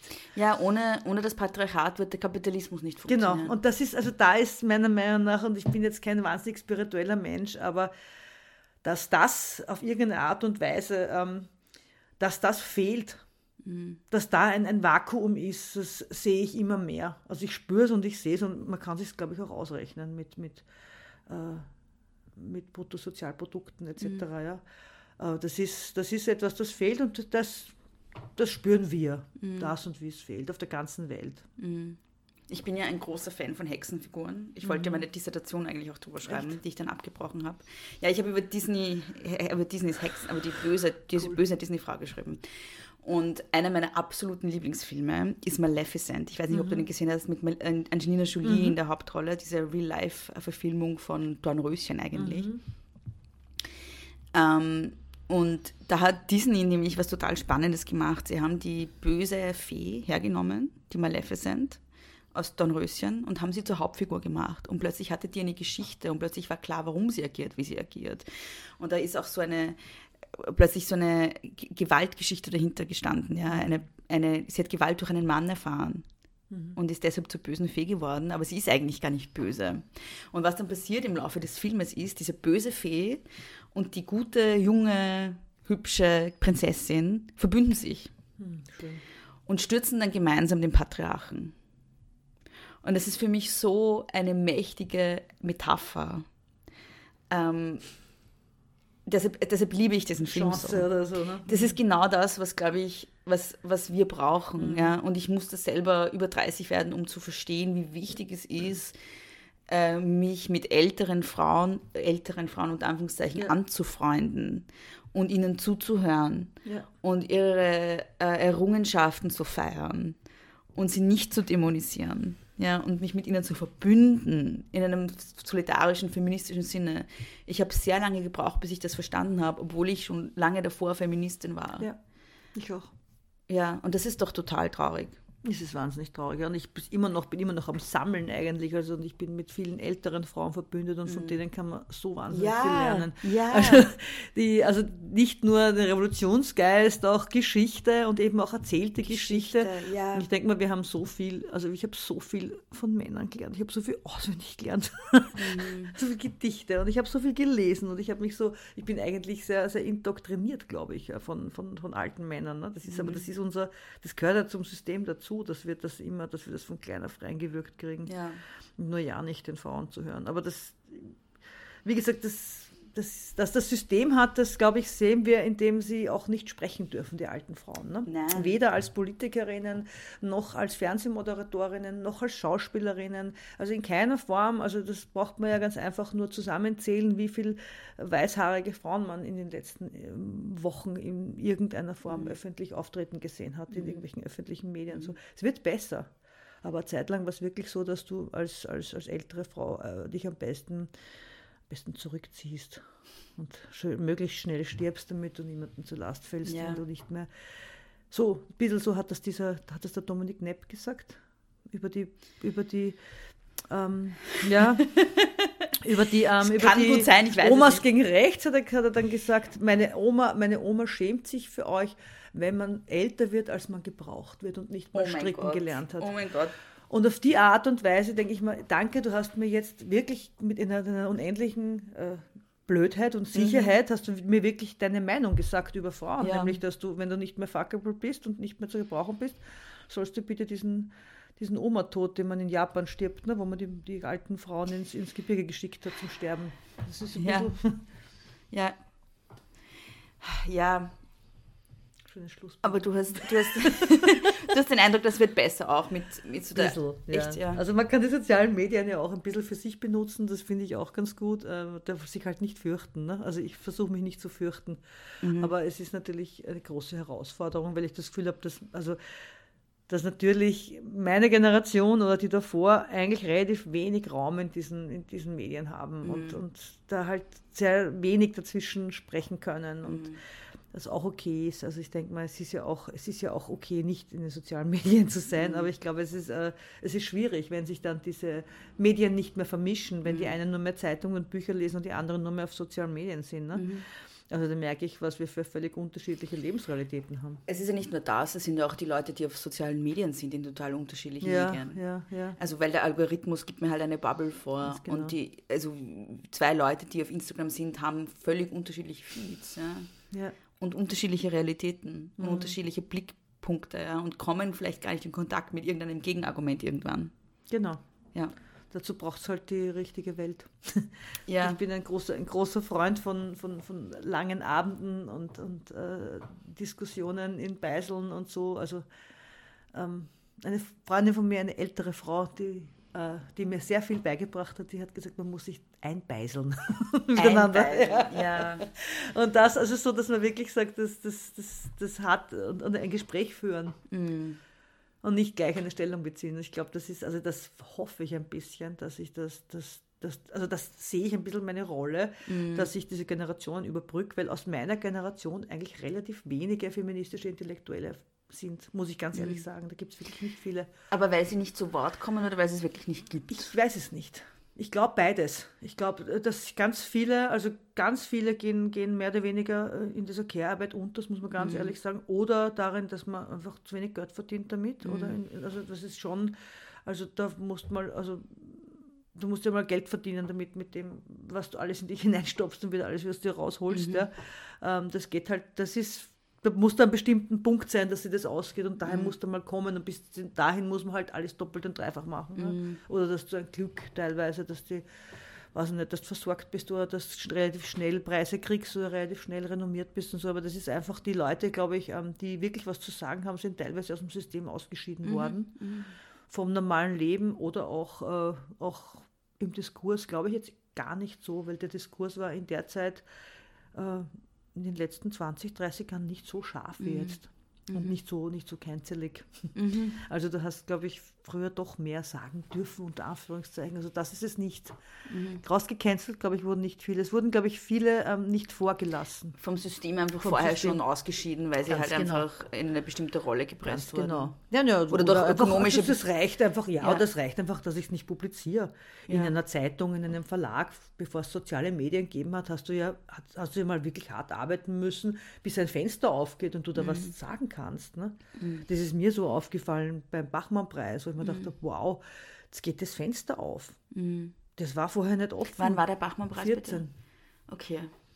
Ja, hat schon soziale Medien ja. auch schon gegeben, aber es war trotzdem eine, das war eine Novität, dass ich da über ein Schreibbaby äh, mhm. äh, lesen darf und und nicht von der Bühne gejagt wäre. Mhm. Das war, das sind vor mir, sind die schon von der Bühne gejagt worden. Mhm. Und ähm, eine hat sogar nachher einen Suizid begangen. Ja? Also das sind schon so, nach ja, dem Bachmann. Ja, ja, ja, ja, Also das sind, das sind schon so, das sind so, so Schicksale, dass, dass wenn du dann quasi das Fenster aufgeht und du das dann verkackst. Und das Fenster gleich wieder zukaut Und dann geht das Fenster Nase. zu und ja. du hast dorthin gearbeitet. Das ist natürlich ein Wahnsinn. Ne? Ja. Das ist jetzt natürlich alles ein bisschen besser, wenn du dir immer dein Fenster aufmachen kannst. Viele kleine Fenster sind offen. Mhm. Aber ähm, ja, ich sehe schon, also du kannst dich halt jetzt viel leichter einer, äh, einer Realität verschließen. Und das finde ich so lustig an diesen Reden übrigens. Weil ich habe jetzt ein paar Reden gehalten. Also ein Reden ja, grundsätzlich. Ja. Und wo ich mir gedacht habe, die Reden sind ja ein uraltes Genre, ja, schon bei den, weiß ich mhm. nicht, Griechen und Römern und so. Und das ist schon lustig, weil in der Zeit dir Leute zuhören, die dir sonst nicht zuhören würden. Mhm. Das finde ich auch total super, dass ich das jetzt machen darf, mhm. weil da sitzt du vor 900 Leuten, die eigentlich wegen was ganz anderem gekommen sind und hast ein Fenster von 10, 12 Minuten und in der Zeit müssen die dir zuhören. Und die mhm. würden dir sonst nie zuhören. Die würden den Fernseher abdrehen, die würden den, dem, äh, das Handy wegstecken, die würden sofort, sofort äh, wieder rausgehen aus dem, äh, das abbrechen, das Video, die würden ähm, rausgehen aus dem Raum am liebsten oder eine Zeitung aufmachen. Also, mm. Und dann hast du mehr oder weniger dieses Fenster, was aufgeht. Und mm. das mhm. ist schon super, zum Beispiel mm. momentan für mich, weil, oder taugt mir total und nehme ich auch sehr, sehr ernst, ja, weil ich das Gefühl habe, das ist ein, das ist ein Riesenfenster. -hmm. Sowas. -hmm. Egal, ob es den Leuten gefällt oder nicht. Sie müssen, Sie müssen dazu hören. Ja, ja, ja. Spannend. Das ist wirklich was, das ist mir als erstes gekommen. Das kann niemand weiter scrollen. Nein, das ist, also das ist diese super, super altmodische Art und mhm. Weise mhm. ähm, zu sprechen oder jemandem mhm. zuzuhören, wo du nicht auskannst. Mhm. Wir haben jetzt viel zu wenig über dein Buch gesprochen. Ach was, vergiss mein Buch. Nein, nein, ich finde, also ich finde, ich habe das eh letztens gepostet auf Social Media. Ja, ich habe mich urgefreut. Dass ich tatsächlich der Meinung bin, dass es ähm, so das feministische Buch des Jahres ist, weil es halt echt so alle gerade brennenden, relevanten Themen irgendwie ähm, ja, hinknallt und äh, einfach verschiedene äh, Positionen auch auf Augenhöhe stehen lässt und ähm, halt sehr viele Denkangebote mhm. gibt. Ähm, so die plakative Frage, die einem immer gestellt wird, wenn man ein Buch geschrieben hat, die kenne ich auch sehr, sehr, sehr gut, ist, was willst du denn erreichen mit deinem Buch, Gertrud? was möchtest du? Ich glaube, das Buch ist ein, ein, eine Stufe ähm, dort, wo ich hin will. Also ich möchte, mhm. ich habe bis jetzt, ich habe jetzt verschiedene Stufen des Frauseins geschrieben. Ich habe geschrieben über die ähm, über die Sozialisierung, ähm, wie man Frau wird, dann wie das mit der Mutterschaft ist, dann wie das mit den Beziehungen ist, ähm, noch ohne Kinder, mit Kinder. Ich habe mit der Elvira äh, mit Hippocampus geschrieben mhm. über den Kulturbetrieb. Mhm. Und jetzt bin ich dort, wo ich sage, wie können wir eigentlich also ein bisschen, ähm, wie könnten wir es besser machen? Mhm. Ich bin jetzt fertig mit der, mit der Helden, also ich bin jetzt fertig mit der, mit der Opfererzählung, glaube ich. Und hätte jetzt ganz gerne Heldinnen produziert. Mhm. Und dann ist Corona gekommen. Mhm. Und das, was ich eigentlich damit erreichen wollte, nämlich eben so ein bisschen diese Art des Zusammenlebens und mhm. diese Art des Miteinanders mit den Frauen anzugehen, mhm. ist dann eben durch diese Pandemie total, ähm, also ich habe dann einfach mich den Mut verloren. Ja. Ich habe mhm. richtig, ich so ich habe so eine riesige feministische Depression gekriegt. Ich verstehe ja. das so gut. Ja. Ich verstehe das so gut. Also es war ganz schrecklich. Es war wie in der Zeit zurückreisen und wieder in den 50ern ausgespuckt werden. Also für mich war das ganz furchtbar. Mhm. Ähm, und, äh, und dann, es wird auch, glaube ich, wir werden das spüren, wir werden diesen Knick in 20 Jahren, wir werden ihn überall sehen. Wir werden mhm. überall, in allen Kurven wird dieser Corona-Knick drinnen sein wenn es uns dann noch, noch gibt. Mhm. Ähm, und äh, das ist mir also wieder nicht gelungen, aber ich habe zumindest, glaube ich, ähm, äh, ich habe mich an diese Front gestellt und von der mhm. Front berichtet, glaube ich, zwischen den Generationen. Als Kriegsreporterin? Ja, so sehe ich es ein bisschen, ja, ja. dass ich so dazwischen in diesen Kriegsgräben drin herumgegangen bin und ein bisschen gehört habe, wo es brennt und warum mhm. die eigentlich gegeneinander sind, dass sie eigentlich gar nicht gegeneinander arbeiten und so. Also es ist ein bisschen eine, eine, äh, eine eine Journalistin hat zu mir gesagt, ich gieße nur noch mehr Öl ins Feuer. Echt? Das glaube ich nicht. Nein, ich glaube nicht. Ich sehe es nicht so. Also ich, das wollte ich nicht, ja. Mhm. Sondern ich wollte, ähm, ich wollte einfach den, den Krieger mal sagen, hey, wir haben Krieg. So. Das ja, ist ja. so ein Krieg, der, der, der wird gar nicht gesehen. Weißt du? So ein, mhm. Und das ist das, glaube ich, was ich mit dem Buch wollte. Also das vielleicht gelingt mir mit dem nächsten eine, eine Revolution, aber ich glaube, die geht echt nur auf einer Insel, wo keine kapitalistischen Prinzipien gelten. Mhm. Aber äh, das war natürlich, das war jetzt eine, eine von Corona abgesägte Revo Revolution. Ja. Aber mein Gott, na, ist vielleicht noch nicht so weit. Und dann hast du die Frauen eine, eine Vision gehabt von Frauen, die irgendwie zusammenarbeiten und zusammenleben und dann Ja. haben sie sich aber doch bekriegt in das deinem ist Buch. halt diese Matriarchatsforschung, mit der ich mich sehr äh, Ja, ja. Dass da so ein, ein, ein Traum aufkommt, wie wir anders leben könnten und dass das Mhm. ja nirgendwo festgeschrieben steht, dass wir immer so leben müssen, Mhm. in kleinen Zellen alleine, vereinzelt mit unseren Partnern oder Partnerinnen und mit unseren Kindern oder ohne Kinder, aber dass man irgendwie sagt, man, man, man, man, geht, man geht Bündnisse ein mit, Mhm. mit Menschen, also die über dieses äh, Geld oder das, oder das Kirchliche oder das Kind hinausgehen. Dass man sagt, man, das ist, nicht, ist allein, glaube ich, nicht zu schaffen in Wirklichkeit. Also ich glaube es nicht, dass wir es allein schaffen können. Also das ist. Und schon gar nicht, wenn, wenn, wenn Kinder da sind oder so, dann geht schon gar nicht. Und ich habe mir halt gedacht, so eine Gruppe, da könnte man schon irgendwie voneinander profitieren. Ja, ich, ich muss auch sagen, ich bin irgendwie beim Lesen des Buches dann auch irgendwie so sehnsüchtig geworden. Ich fände das schon total cool, so eine große WG zu haben mit verschiedenen Frauen, verschiedener Generationen. Nur die fehlende Heizung hat mich dann abgeschreckt im Buch. Tja, das ist Sag, immer das Problem. In meinen Ja. feministischen äh, Romanen haben die nie eine Kohle. Die Frauen haben halt keine Kohle. Aber das ist die ist halt Realität, so. vor dem stehst du dann plötzlich. Ja. Du sagst, du willst irgendwas bauen oder die möchten eine Partei aufmachen, denkt man, die hat keine Kohle, die kriegt von niemandem Geld für Mhm. eine Partei. Natürlich nicht. Das ist auch so, also du kommst beim Schreiben so, wirst so in die Realität zurückgeworfen. Also das ist deswegen kann man sich, glaube ich, auch wirklich, ich glaube, ich weiß, warum so viele Frauen in die Utopie gegangen sind, ne? Ja. Viele Feministinnen, weil Ja. sie einfach gemerkt haben, in der Realität oder in Wird's der nix. Gegenwart gibt, hast du nicht die Mittel, nicht, Ja. auch nicht mal beim Schreiben. Gertrud, was machen wir jetzt? Wir, machen wir weiter? Ähm, wir machen weiter, wir, äh, wir bleiben dran. Na, wir, ähm, wir suchen den Konsens Mhm. im, im persönlichen Gespräch. Mhm. Das machen wir. Ähm, wir ähm, halten uns aus, äh, also ich, ich halte mich aus großen ähm, Pseudodebatten raus. Mhm. Online, wenn ich angesprochen werde, nicht, versuche ich zu kommunizieren. Ähm, ich versuche, das, äh, die Restwürde der Frau ins Zentrum zu stellen und zu sagen, wir haben eine Würde, ähm, wir sind jemand, wir sind mehr als Opfer, ähm, wir können uns auch über das Frausein per se definieren. Wir brauchen nicht immer nur den Opferstatus, wir können auch, äh, wir können auch das Frausein als etwas Großartiges begreifen, nämlich als, als Superkraft Leben zu geben. Also das muss man uns einmal jemand nachmachen ohne dass ich das gemacht habe, persönlich, ja, aber auch auf eine andere Art und Weise kann man Leben, geben und großartig sein als Frau. Aber ganz grundsätzlich, dass, dass das, also es ist ja, es ist ja das Patriarchat findet sich ja auch ganz großartig und hat eigentlich nichts außer einem Penis. Also das ist ja nicht so toll, ne? Das Patriarchat hat auch ganze Religionen geschaffen, weil Ja. sie Angst vor uns haben. Ja, genau. Also wir, wir sind Angst ja, vor, vor, vor, ganz viel kreist um diese Angst vor Frauen haben Leben, also haben ge geboren. So. das ja, ist also alles ein großer Gebärneid, ne? Na sicher, ja. also natürlich. Also das ist, wenn man sich diese matriarchalen Strukturen anschaut, dass diesen diese prähistorischen Höhlen und so weiter da ist, wenn, haben sie alle gesagt, na, das sind nur Muster, aber das sind natürlich nicht nur Muster. Das sind, erstens sind es weibliche Figuren, die da überall ausgebuddelt werden.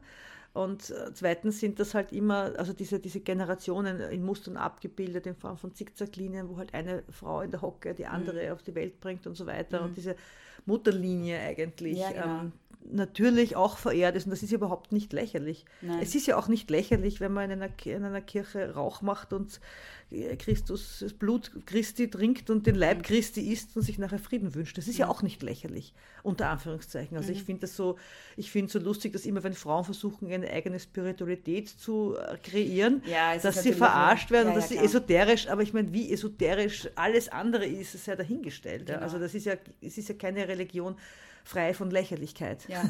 wenn man sich äh, ganz objektiv und ohne Vorbehalte anschaut. Ja, und, und ganz viel an patriarchalen religiösen Traditionen ist ja eben aus dieser, aus dieser Angst vor Frauen entstanden, vor Genau. weiblicher Sexualität Natürlich, auch. ja. Deshalb kreist auch so viel um die Kontrolle weiblicher Sexualität. Richtig, genau. Wenn man Immer auch wissen noch. muss, wer, wer das Kind ist und so, ja, das ist halt auch, das ist übrigens im Matriarchat auch anders. Und was ich halt wirklich, was ich so merke, ist, also was ich auch in meinen Romanen gemacht habe, ist dieses Zusammensetzen und Essen und Trinken Mhm. und, und Sprechen. Das ist eigentlich, äh, das ist was, das wünsche ich mir, das ist die, quasi den guten alten Salon. Ah, dass ich sowas, dass sowas nicht zu kurz kommt. Ja. Aber wie gesagt, wir werden einfach dranbleiben, aber vielleicht wirklich, also ich bin bereit für eine politische Bewegung und ich werde einfach weiter dagegen anschreiben. Was Du bist immer noch nicht eh müde. Ich Nein. wurde zwischendurch schon sehr Du müde. wurdest müde. Ja. Aber was ist denn die, was ist, denn die, äh, was ist dann der Plan, dass man es einfach über sich ergehen lässt und sich, und sich rausnimmt und sagt, und sagt, das ist eh alles nicht so, das schaffst du ja auch nicht, also bist du zu intelligent. Äh, Danke. ich weiß nicht, ob das mit Intelligenz zu tun hat. Das hat eher, glaube ich, mit so einem brennenden Unrechtsbewusstsein zu tun, Ja. das mich fertig macht. Ja, Micha. Ähm, weil intelligent ist es ja nicht, Feministin zu sein. Nein, das stimmt. Es könnte ja viel einfacher sein. Man könnte es sich einfacher machen. Das Ding ist, ich habe, ähm, ich bin ja seit ich 14 bin, also seit mittlerweile über 20 Jahren, eigentlich aktive Feministin. Und ähm, ich habe dann echt so, war dann auch sehr akademische Feministin, also war dann irgendwie so, habe dann Gender Study studiert und habe dann auch, war eher so in dem Bereich, also so nicht wirklich mehr politisch aktiv, aber so eher so im Hirnwichsen eigentlich. Ja.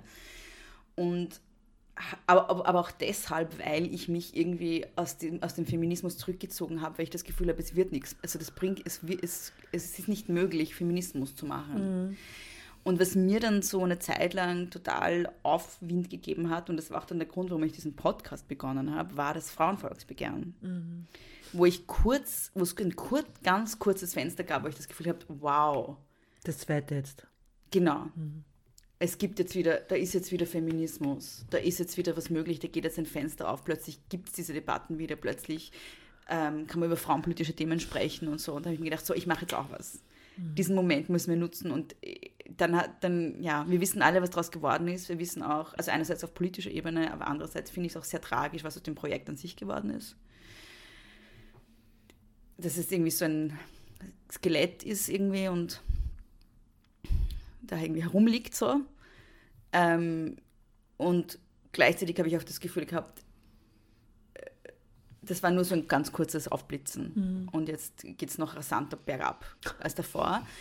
Ähm, und das hat mich dann natürlich noch mehr frustriert. Und jetzt bin ich schon so in so einem, also Frauen wie du geben mir dann halt wieder auch so ein bisschen Mut, weil du auch sehr was Versöhnliches hast und was sehr gleichzeitig sehr kämpferisches, ja. Ähm, aber ja, ich, ich bin wahrscheinlich auch von Grund auf sehr pessimistisch und denke mir so, wozu eigentlich? Also ich hatte in den letzten, vor allem in den letzten zwei Jahren, sehr viele Momente, wo ich mir gedacht habe, ja, ich pfeife einfach drauf. Ja. Ich, du hast das in dem in Frauenstimmen-Podcast von der Anita Pitsch so schon gesagt. Du hast gesagt, du verstehst, wenn Frauen sich aus dem Feminismus verabschieden. Ja. Aber ich, also ich muss ganz ehrlich sagen, in letzter Zeit habe ich wieder äh, Hoffnung gefasst, Ja. weil, weil ich das Gefühl habe, also ich habe zum Beispiel, äh, also das ist mir dann so passiert, dass ich dann eine Rede halten darf, weil eine Museumsdirektorin einer Kuratorin die Verantwortung überträgt, eine, eine, für eine Ausstellung zu kuratieren und weil da quasi diese Matrilinearität drinnen war, ja, also die eine ermöglicht, die andere stellt es zusammen, ich spreche es aus und alle müssen zuhören. Und alle kommen und denken sich, wow, wie konnten wir das die letzten 50 Jahre einfach nicht sehen? Ja. Und das sind so Momente, die über die Kunst zum Beispiel, ja, ähm, wo ich das Gefühl habe, da sitzen dann noch Männer drin ähm, oder, oder schauen und, und sehen über dieses Geschlecht hinweg. Das finde ich so spannend, ja, dass du, dass du, dass da ein Raum aufgeht und das spürt man körperlich, dass ein Raum aufgeht. Wenn, wenn solch, wenn eben diese ein paar, ein paar Zufälle, und das sind ja keine Zufälle, aber ein paar Door-Opener hintereinander aufgehen, was da für ein Raum sich eröffnet und was dann gesehen wird und mit welcher Lust und Freude das auch gesehen wird. Und dann bei mir war es einfach so, ich habe dann diese Rede gehalten und dann kommt nachher eine zu mir her und sagt, ich war eine Freundin von der Kiki Kogelnick und die schaut jetzt auf und freut sich total. Du hast das total eingefangen. Schön, Ja, schön. und das sind so Momente, ja, und das war aber auch sehr politisch, was ich Ja, ja, gesagt klar. habe. Also auch was, was ihr passiert ist, war auch so politisch. Es war so, ein, so eine Erzählung, wo ich mir gedacht habe, ich kann jetzt in zehn Minuten erzählen, wie es damals war und wie es jetzt sein ist, sein wird und so, ne? Aber kann das so schlecht erklären, aber ich sage nur, da geht dann was auf und hinter mir und vor mir öffnet sich ein Raum. Und das zu spüren, das gibt mir irrsinnig viel, wo ich denke, der, der Raum ist nicht auf ewig zu, den kann man noch aufmachen Ja. weißt du? Und wenn ich viele solche Räume aufmache, dann kann ich vielleicht sogar die Wahrnehmung der Geschichte der Frau nach hinten Ja. öffnen. Und das ist was, das, das ich, habe ich das Gefühl, dass ich das kann und dass ich auch gefragt werde, das Ja, zu tun. Das passiert mir jetzt immer häufiger. Ja. Das gleiche war mit dem Donaugrab, ne, dass die Donau kein Grab hat. Das war auch so, was ich mir gedacht habe, das ist eine Ungeheuerlichkeit, das ist so eine Preziose. Ja, die kann ich nehmen und brauche sie nur hinlegen und sage, da schau ich, lege euch die Preziose hin, schaut euch an, wie geschissen das alles ist. Wie geschissen eure Geschichte ist, ja. Schaut euch das nur gut an und dann schauen alle und sagen, boah, das habe ich gar nicht gewusst, wie geschissen meine Geschichte ist. Ich habe nicht gewusst, dass ich keine Geschichte. Na, ein bisschen so. Ja, ja. So funktioniert es, Ja, ja, weil ich mir wirklich das Gefühl habe, es wird, es, du musst das eigentlich, bist du eine Archäologin, ne? so eine feministische. Du musst die Du sagst immer Fossilien. ich sage die feministische Fossilienkunde, ja, du musst einmal die ganzen Saurier ausgraben Mhm. und sagen, da komme ich her. Deswegen habe ich ein Fell. Mhm. Deswegen habe ich Milchdrüsen. Ja, also das ist jetzt, das, dass du wirklich sagst, wir haben eine Geschichte und, und wir haben auch eine Zukunft. Ja. Und das ist das, was mir momentan äh, Auftrieb gibt und natürlich auch das gute Feedback, was ich kriege und das Ja. Interesse. Und das, das ist unheimlich schön, weil ich eigentlich was ganz was anderes gelernt habe und weil ich eigentlich gedacht habe, es wird sich nie jemand interessieren dafür. Ja. Das ist so lustig, ich habe mit, mit 19 oder 20 habe ich beim Falter angerufen und habe gesagt, ich würde gern was schreiben für euch. Und das, ich weiß gar nicht, mit wem ich damals telefoniert habe und der hat gesagt, war ein Mann und der hat gesagt, na, was hast du denn leicht, schick uns halt was oder glaubst, du passt gut zu uns, schick uns was. Und ich habe mir damals gedacht, ich weiß gar nicht, was ich tun soll. Was soll ich denen schicken? Ich schaffe das sowieso nie und so weiter. Und heute bin ich im Cover. ja, Ja, und das ist so, also das ist für mich so eine, wo ich habe, das ist, wenn es sein soll, dann ist es. Und das soll sein, ja.